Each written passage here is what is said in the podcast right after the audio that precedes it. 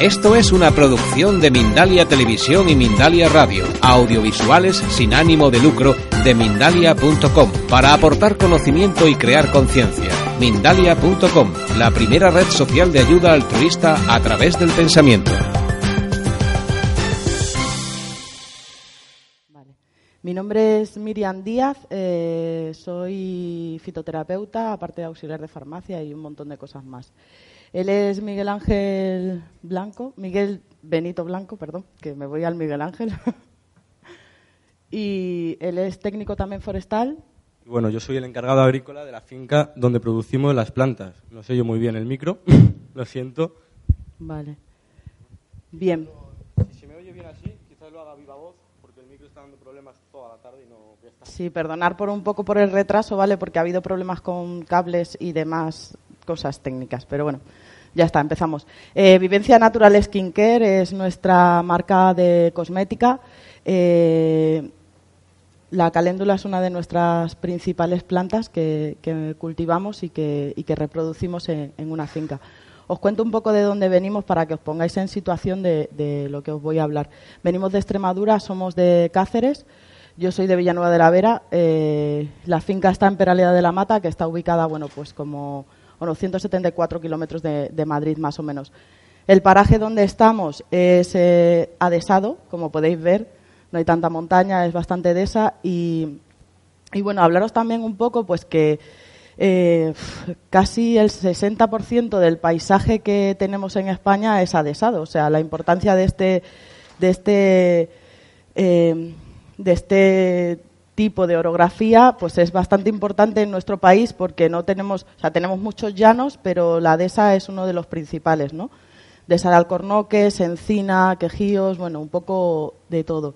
Eh, lo que hemos hecho en, esta finca, que se llama Valdepajares de Tajo, es intentar eh, comprender que, que la dehesa no es solo un lugar donde se, o bien metes animales, ¿no? Una producción ganadera en la que metes porcino o metes bovino tal, no sé qué, y vives un poco pues de, esa sobrepoblación a veces tanto de animales como de, monocultivos, ¿no? Entonces hemos salido un poco de esas líneas de, actuación que pueden ser la, el monocultivo en cuanto en, dehesas y, y, la parte de, de animales en dehesas también, ¿no?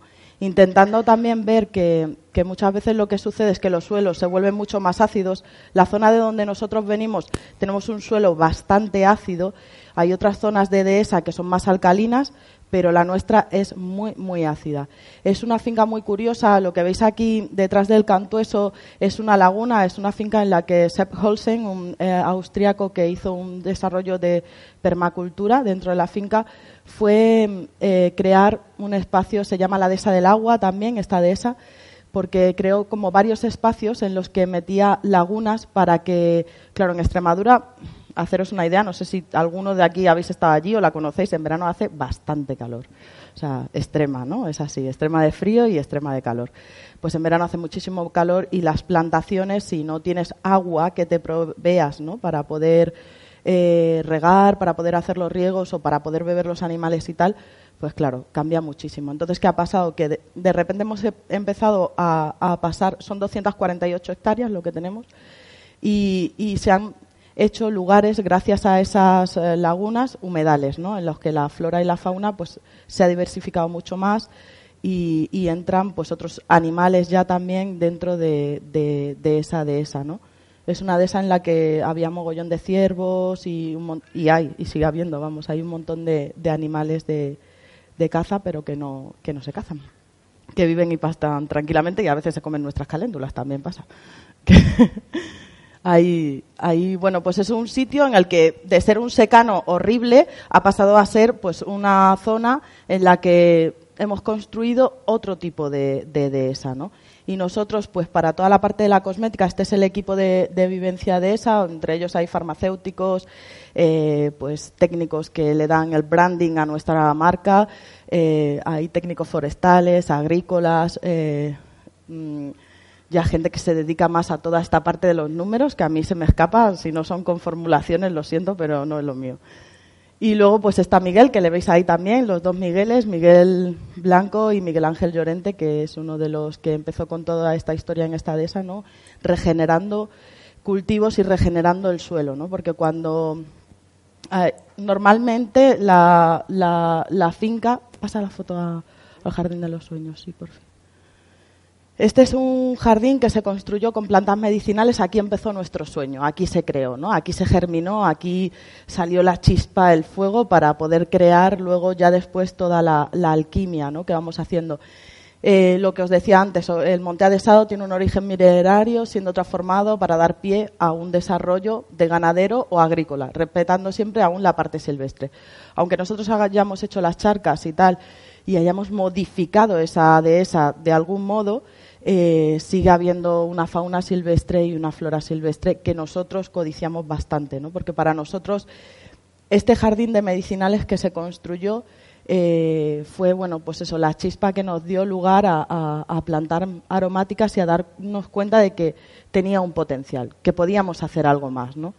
Y luego también hay una parte que es muy importante, que es la de creer que dentro de nosotros hay algo que, tiene su, su poder, ¿no? O sea, digo esto porque muchas veces siempre nos vamos a plantas que hay fuera, eh, en Perú, en tal, son divinas, perfectas, todas las plantas son mágicas como lo somos nosotros, ¿no? Llevamos la divinidad dentro, o sea, es perfecto. Pero nosotros, en nuestro lugar de origen, tenemos siempre plantas que nos rodean, ¿no? Plantas que nos sanan. Y normalmente esas plantas que quitamos como mala hierba, el llantén o el canto eso, ah, esta lavanda que tampoco huele tanto, tal, no sé qué, que sale por todas partes, la jara, tal. O sea, son plantas que realmente nos están diciendo algo de nosotros y aparte de decirnos algo de nosotros, que ya iríamos un poco más holístico, están ahí para aprovecharlas, ¿no? O sea, de repente tienes un canto eso, pero jolín, te hablan de, de la rosa de mosqueta y, y la rosa de mosqueta es genial. A ver, hay tratados y hay escritos mucho más antiguos en los que nos dicen las propiedades y, las, y la, parte buena de, esa planta, como es el cantueso, ¿no? O sea, nuestras abuelas pues hacían atillos y los metían para que no hubiera polillas en la ropa y en ningún sitio, ¿no? Y lo utilizaban para muchas cosas, incluso para la otitis. O sea, cosa que la otitis es una de las afecciones que todo el mundo es como, mm, no te eches nada, cuidado con lo que te echas, tal, no sé qué. Pues te daban masajes con aceite de cantueso, ¿no? Hay muchas cosas que hemos perdido porque nos han vendido otras, nos han metido como en este mundo de consumo, de tal, no sé qué, de todo es, no, pero aquello de allí que está fenomenal y yo siempre creo que las plantas son geniales, vengan de donde vengan. Pero sí alzo ahí, salgo con una lanza, ¿no? Y digo, a ver, tenemos alrededor nuestra, nuestra propia medicina y estamos rodeadas de cosas súper bonitas. O sea, España también es un país en el que hay un montón de cosas súper lindas y que podemos tener esa parte de transformarla, ¿no? Sí que es cierto que hay muchas plantas, pues por ejemplo la, jara, ¿no? Que nos ayuda también a, impregnar ¿no? los aceites esenciales, a que no se volatilicen tanto. Hay otras marcas que utilizan parabenes para fijar los, los, los olores, ¿no? Eh, los aceites esenciales puros, y hay otras que utilizamos eh, la parte de la jara, ¿no? Porque aparte de que tenemos un montón, imaginaros 248 hectáreas de, de dehesa, no todo es jara, pero si alguno conoce la dehesa sabe que hay mucha jara y retama también.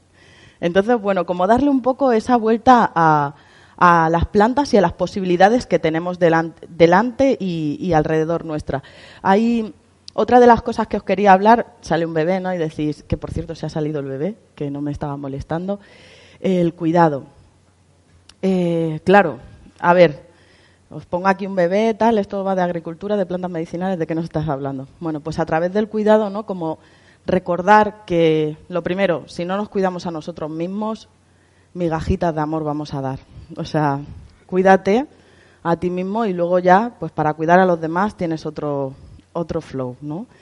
Es una manera de entender el mundo también, ¿no? De que cuando nos cuidamos y cuando cuidamos a los demás, pues todo fluye de otra manera.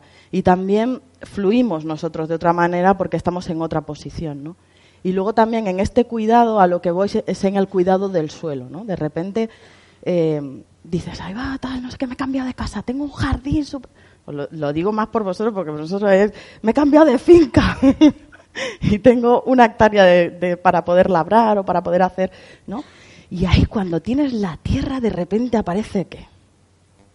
El sueño, aparece tu sueño, aparece tu imaginación y dices, quiero plantar, quiero hacer tal, no sé qué. Y entonces te vas ahí, coges la tierra, la coges con las manos y empiezas a soñar. Que sí, que vale. Aquí no soñáis ninguno, o sí, soñamos todos. ¿no? Y soñamos todos con cosas grandes, estrambóticas, cosas que nos hacen sentir más felices porque al final es a lo que vamos, ¿no? Lo que nos vibra y lo que nos mueve un poco para la creatividad. Entonces, cuando coges esa tierra y la tienes en tus manos, empiezas a, cavilar, ¿no? Y cuando coges esa tierra y te das cuenta y dices, ahí va. Pensamos, pensamos que en la Tierra no hay nada, es lo que vemos, ¿no? Si, si, si cogemos una lente un poquito más grande, y empezamos a ampliar, vemos que hay un micro y un macro universo dentro de ese suelo, ¿no? Entonces ahí está un poco la parte de esta de lo de la agricultura regenerativa de cómo ir a cuidar ese suelo, ¿no? El suelo se cuida solo y la tierra se cuida sola, mm, salvo que nosotros estemos ahí para meter cuña, con glifosatos, historias, cosas que no son buenas y tal. Si la dejamos ella misma, o sea, tú te puedes ir a cualquier trozo de la dehesa, abres la tierra, que ahora os lo va a enseñar Miguel un poco, cómo, cómo ver ¿no? qué, tipo de biodiversidad hay dentro de, un trozo de tierra, que nos parece simple y llano, que parece que no tiene nada, pero tiene los minerales suficientes como para que cualquier semilla germine. ¿Vale? Y de hecho es así un poco. O sea, normalmente van germinando, tú echas unas semillas, te olvidas de, de ellas y dices, ay va, ¿y esto que ha salido aquí? Yo no me acuerdo. Pues sí, ahí estamos, ¿no? El poder de la germinación, el poder de la regeneración que la propia tierra tiene, ¿vale? Sin que hagamos nada. Ya si hacemos algo y es bueno, pues mejor, claro, como todo. Entonces, ahí os lanzo, ¿no? Esta parte del cuidado, esta parte del sueño, esta parte de, de ver ¿no? y de intentar que todo sea un poco, un poco mejor. Luego hay veces que sí que es cierto que hay tierras y, me imagino en un trozo de patio, ¿no? a veces en un trozo de maceta, es un poco más difícil que los minerales y que los microorganismos estén todos más o menos, y levaduras, mos y ya un poco ese micromundo esté todo nivelado, ¿no? pero normalmente suele, suele estar bastante bien, si no se le añadió nada dañino, claro. Sí, muchas veces, eh, era lo que os estaba contando, ¿no? que muchas veces nos vamos a, plantas que hay fuera. En, todo esto de la agricultura regenerativa, de los biofertilizantes, bocasis y tal, eh, cuando llegas a un taller y, esta gente que son magníficos, son unos científicos estupendos, casi todos, y te dicen, no, necesitas. Ay, necesito. Y yo quiero tener mi maceta tomates este verano, o sea, que me da igual que quiero tomates pero te dicen, pues necesitas melaza. Ahora busca melaza. Eso es muy fácil decirlo. ¿Quién tiene una fábrica de melaza cerca de su casa? Porque yo no la tengo. Y claro, pues ahí ya tienes a ponerte la cabeza, ¿no? Decir que no tengo melaza, que tengo que estoy donde tengo yo melaza, donde está la harina de roca que tiene que ser específica de cuarzo, en mi tierra no hay más que granito, y, hay un montón de cosas, todo así, ¿no? Y es como cuando te vas a poner a hacer un jabón, es que necesitas es que no se puede hacer con lo que tengo. Yo desde que me encuentro y digo, pero vamos a ver, si yo lo que tengo son higos, que tienen una cantidad de azúcar high, o sea, súper alta, y potasio, ¿por qué me voy a ir a buscar la melaza que es que está en Murcia? Es que yo estoy en la otra parte. ¿Qué hago yo? No puedo irme hasta allí. O sea, que sí que podría ir. Si hiciera, mm, pues eso, 2.000 litros de biofertilizante que estaría guay, pero que realmente, o sea, lo que vamos son cosas prácticas. Y a que muchas veces ese fuego primordial que nos sucede cuando estamos en la creación, en el sueño, ¿no? En quiero imaginarme lo que quiero hacer y tal. Si te lo cuentan y te dicen, no, porque no tienes. Ah, haber nacido en Murcia, que te ¿no? Pues ahí ya te frena. Pues no, nos vamos a frenar, hombre. Hay que seguir investigando con lo que tenemos cerca, ¿no? Y una de las cosas primordiales es investigar y darle el poder que se merece a lo que tenemos alrededor, ya sea el que tienes al lado, que, también nos pasa en las relaciones personales que como, no lo entiendo. Pues sí, pues entiéndele porque si te lo han puesto aquí es por algo, hermana.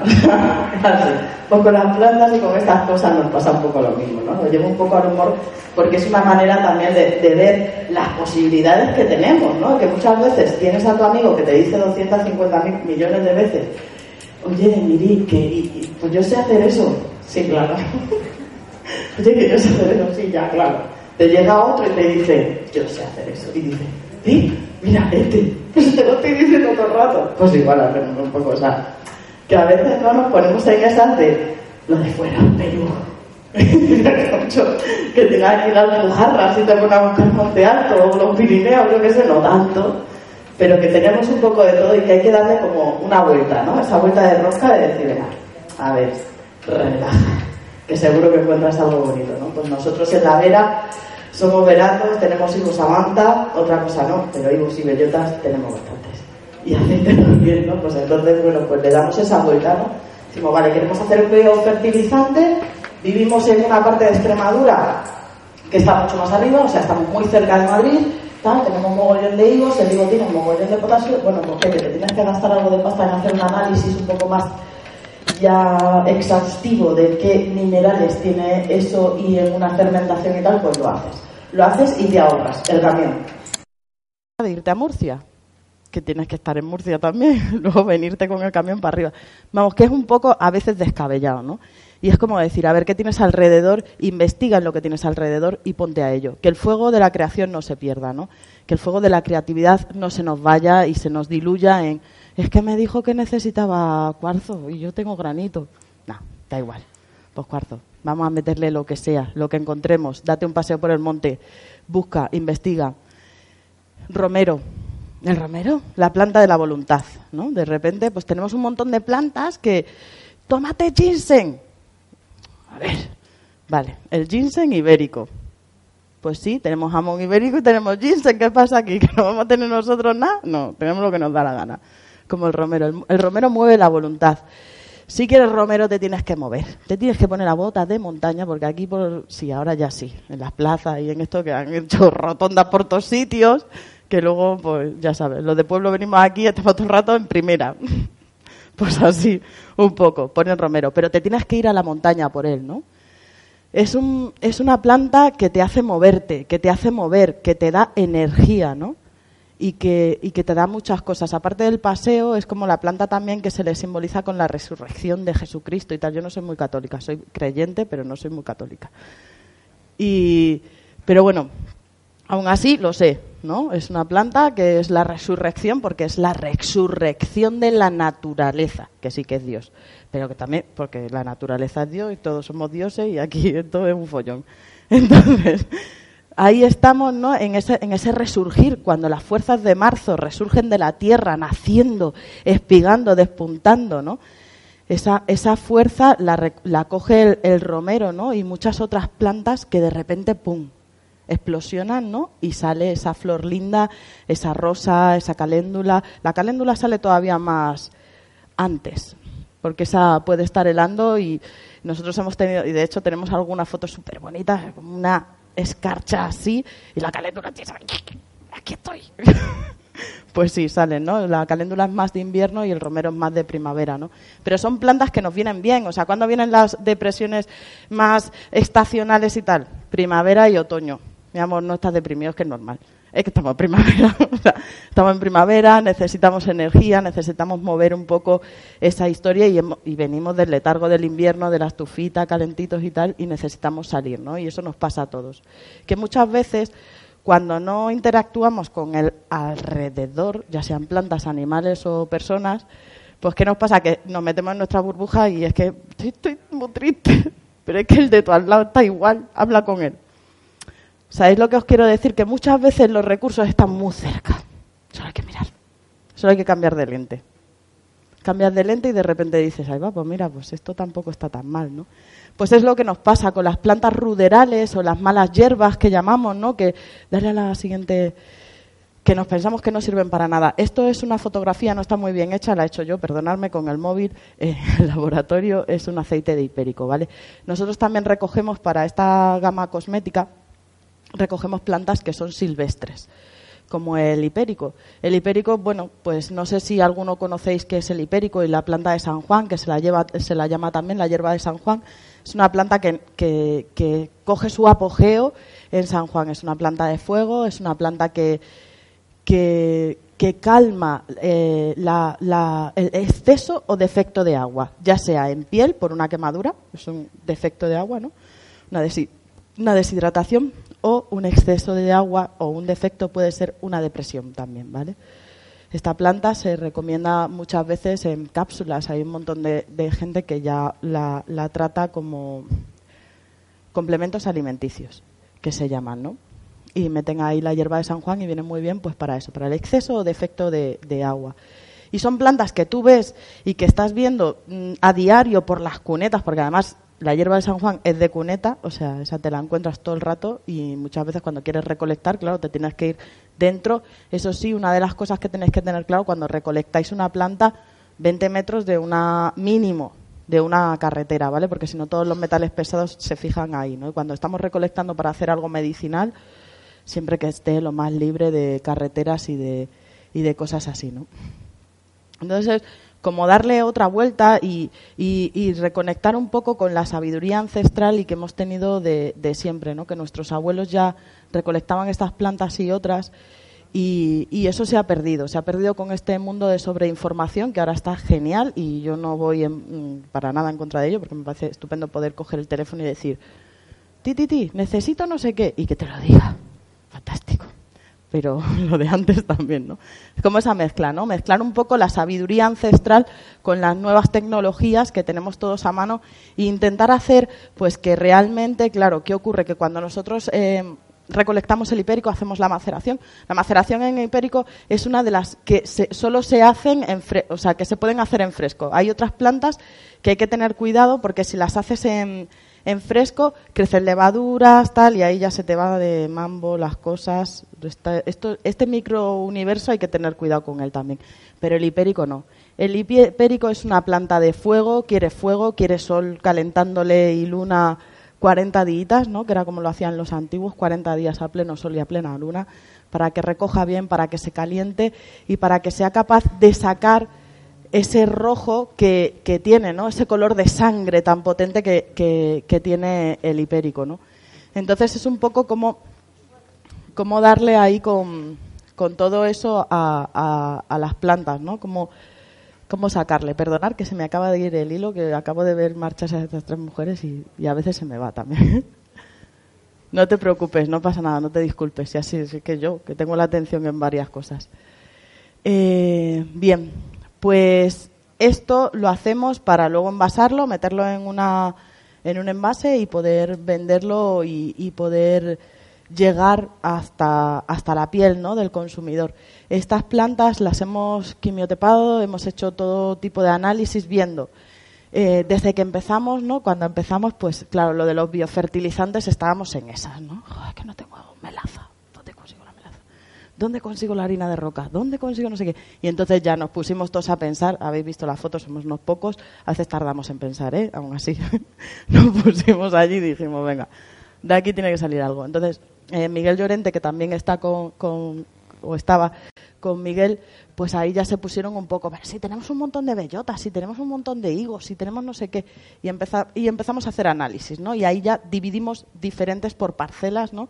Una plantación, la primera plantación, que la hicimos sin ningún tipo de biofertilizante ni nada, la segunda con biofertilizantes, la tercera con, con línea clave, para que lo de la línea clave es una historia que hay, que es una manera de meter un apero y llevando la orografía del terreno, que normalmente tú le dices a un tractorista, métete por ahí y te dice, no, eso tú estás loco, no lo hago. Pero, pero, pero métete por ahí, anda, pero si es que solo una curvina, que no, entonces te tienes que pelear con el tractorista también, vamos, pelearte, llegar a un acuerdo, tomarte una cerveza y decirle, a ver, venga, pero anda, métete, que no me voy a meter, yo no sé por qué estáis haciendo esto y ya le tienes que contar toda la película de por qué la estás haciendo, os la cuento.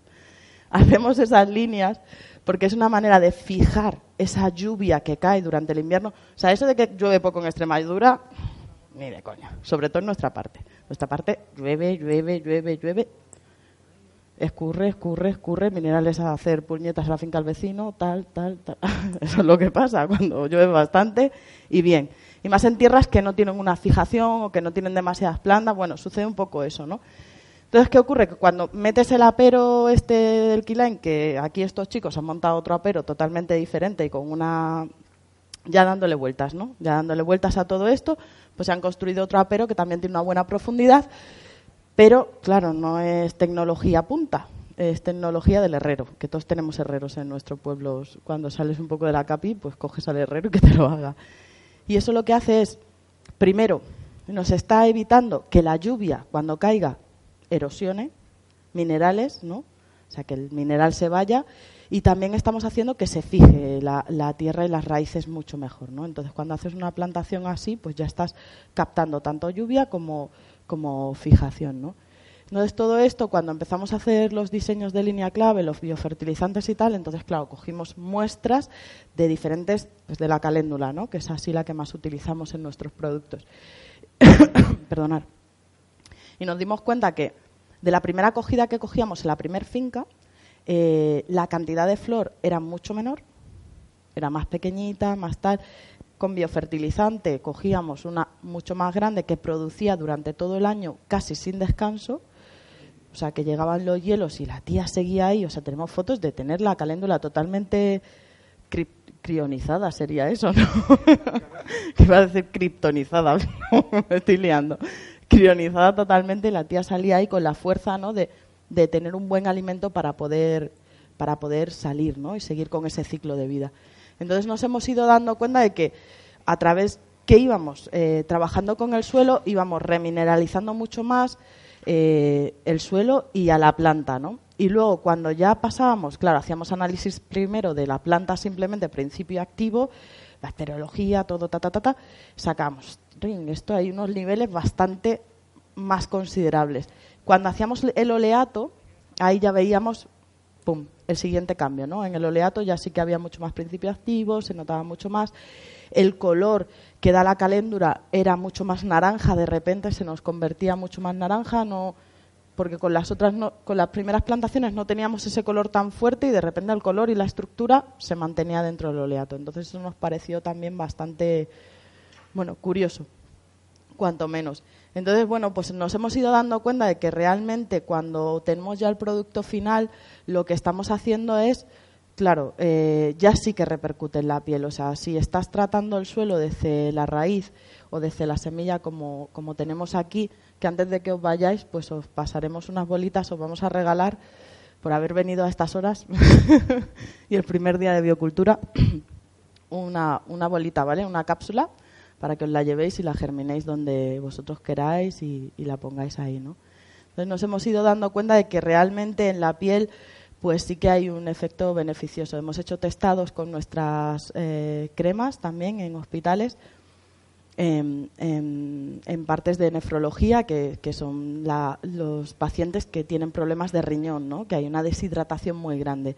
Y en esta gente hemos tenido una repercusión muy bonita, ¿no? ha sido un feedback muy bueno porque realmente había una hidratación muy buena y, sí que se notaba las propiedades de, esa planta, ¿no? Y es un poco como hacerlo concienzudamente, ir un poco, darle esa vuelta y que, y sobre todo yo creo que una de las cosas que, os he dicho ya varias veces, creo que el no romper el sueño, el no romper el, el fuego de la creatividad, ¿no? El que a veces te dicen por ahí no es y dices, vale, bien, pues voy a ver cómo lo bordeo. ¿no? El, primer impulso de la creatividad que te nace y que te nace desde, desde ti mismo ¿no? y que te dice, venga, arranca, que tú puedes, eh, ya está. Hay un mogollón de gente que te puede decir que no o te pueden poner trabas burocráticas, que, son bastantes. Y todos seguro que hemos topado con algo de la burocracia, ¿no? En la que te dicen, tu sueño no va a ir, déjalo, olvídalo, ¿no? Pues ahí manteniéndonos, ¿no? Y sabiendo decir, ¿y por qué no? ¿Y por qué no va a salir? ¿no? Creamos en nosotros mismos un poco en lo que nos rodea y hay mucho mensaje en, en, todas las plantas que nos rodean, ¿no? En todo lo que, lo que tenemos alrededor hay muchísimo de lo que aprender y de lo que, y de lo que recibir. Así es que si queréis hacer alguna pregunta es el momento, creo. ¿Sí? Tenemos todavía, sí, sí, tenemos tiempo, yo miro el reloj. Si queréis hacer alguna pregunta es el momento, ¿vale? Y si no, pues ya os vamos repartiendo bolitas y... Dime.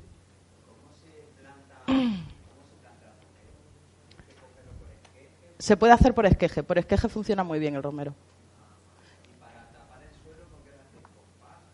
Sí, podemos, o con heno, o si el pasto lo has... El pasto que nosotros lo que solemos hacer es para ahorrarnos en heno, dejar crecer el pasto. Y además, cuanto más diverso, más diversidad de minerales. Y luego, ciego. Intento llevar entre el 40 y el 30% de la planta, porque a la hora de, de cortar más para abajo, eh, muere la raíz. Y yo quiero que la raíz siga viva por lo menos durante un tiempo para que... Porque el trabajo poco haciéndose. de azúcares, que realmente es energía libre para que trabaje toda la microbiología del suelo. Quilán. Sí, eso se ha hecho todo en Keyline. Eso realmente es un pequeño análisis que haces tú de la orografía. Realmente vas haciendo Con planos ya... Es un análisis topográfico lo que hacemos. Claro, tú coges, eh, por ejemplo, te coges un mapa eh, topográfico de tu finca, ¿no? O de tu trozo de tierra o de lo que sea. Entonces ahí vas viendo las curvas de nivel, ¿no?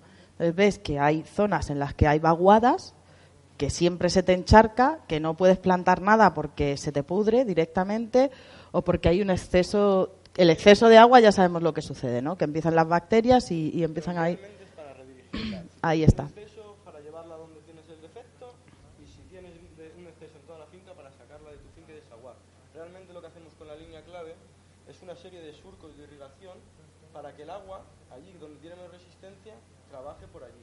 Entonces, muchas veces lo que se termina haciendo es haciendo que el agua de las vaguadas termine en lo alto de las laderas. Por capilaridad, realmente solamente por capilaridad y por velocidad. Intentamos que nunca haya una pendiente mayor al 2% para ahorrarnos erosión. A partir del 2% se duplica la velocidad de- que lleva el agua y De arrastre. muchísimo y arrastra esos nutrientes, minerales y estructura de tu suelo. Claro, ya estamos hablando.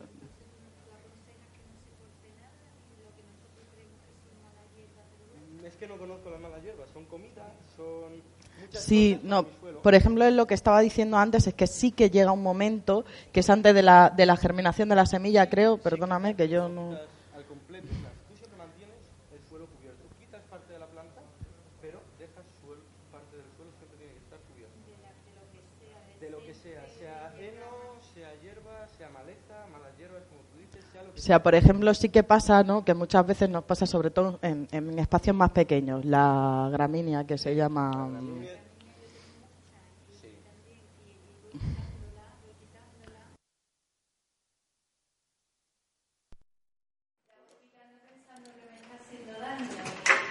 Realmente está oxigenando tu suelo. O Claro. sea, la grama, por ejemplo, no se ha desarrollado No le da, no tiene necesidad. En cambio, cuanto más la aplastes del suelo, en cuanto llegues y muevas un pelín, de esa esponjosidad, hay la oportunidad que abre.